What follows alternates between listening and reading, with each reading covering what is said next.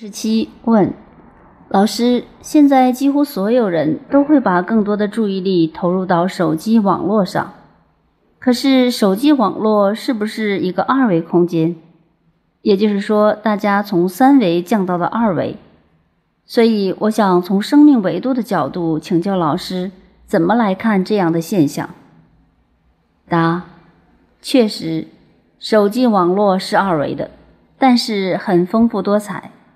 尤其是很多家长说孩子们爱玩游戏，为什么他不在现实当中读书，争取现实的快乐，而是把时间精力放在二维世界里面？因为在三维世界里，他得不到认可，得不到价值的体现；而在二维的世界里面，他得到了。一般人都有一种本能，他要认同自己的存在感。可是，在现实中的存在感被我们现实的游戏规则锁定了，固化在一个很有限的空间里；而在手机的虚拟空间里，它可以扮演任何角色，它的存在感可以在那个地方得到一种满足。我们活在多维世界里，三维、四维、二维、一维是自由切换的，不管在哪一维度得到了成就感。都会有快乐的感觉。在现实中做不了的事情，在游戏网络世界里可以做，但是也很容易着迷。很多人玩手机、玩游戏上了瘾以后，就不知道在现实空间里怎么做人做事了。虽然手机网络的这个平面是二维的，但是如果你把它用来提升你的维度，也是可以的。比如疫情期间，我们只能在网络上学习、听课、对话。如果你仅仅停留在二维世界里，忽略了三维以及更高维度的世界，忽略了你的德行和生命的自由度，没游戏玩，不看手机，你会受不了。然而天天玩，那就会一直往下降。所以。能不能用二维世界的材料，让你的生命在三维世界里得到提高？这是关键。维度低不一定是坏事，如果你依靠这些来提升你的能量自由度，就是好的。世间只要有相的东西，一定是有正负两方面的。你能够善加利用，它全都是好事；不善利用的，就成了坏事。三维世界也是一样。三维世界，人与人之间相处，如果互相帮忙、互相鼓励，就都是好事情。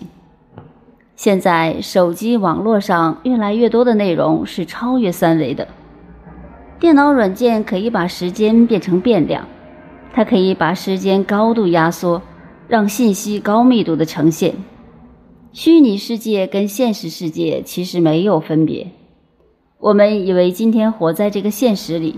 这个现实是真实的，我们的梦境是幻觉。其实它们是高度一样的，是一回事。网络的虚拟世界打破了我们在现实世界认识的时间、空间，它给了我们一个更广的、更自由的空间形态。真正懂得玩电脑、手机的人，例如那些编程的人，他们实际都有高维智慧。他编出的很多东西是超时空的，是帮助人类超越三维认知障碍的。新一代人是带着与生俱来的高维智慧，他在这种生命状态里面还需持续的提升和觉悟。这时候，我们怎么通过现代的通讯工具，让他在这个过程里获得智慧？这才是我们看待它的意义。因为你排斥不了。所以，手机网络是三维空间的一个普遍趋势。网络是一个很大的空间，在这个空间怎么去引导他人？比如，现在的孩子们带着与生俱来的高维智慧，他潜意识里知道学习知识没什么用，因为今天教给他的知识，一搜索就全都能搜得到。他学再多，也没有办法比网络上的知识多。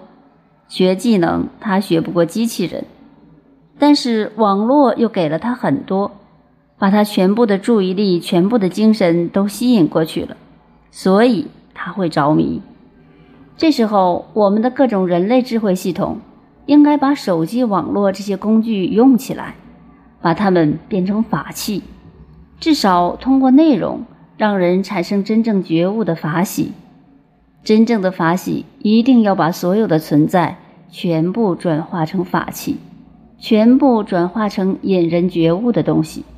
这是我们这个时空里真正修行人的使命。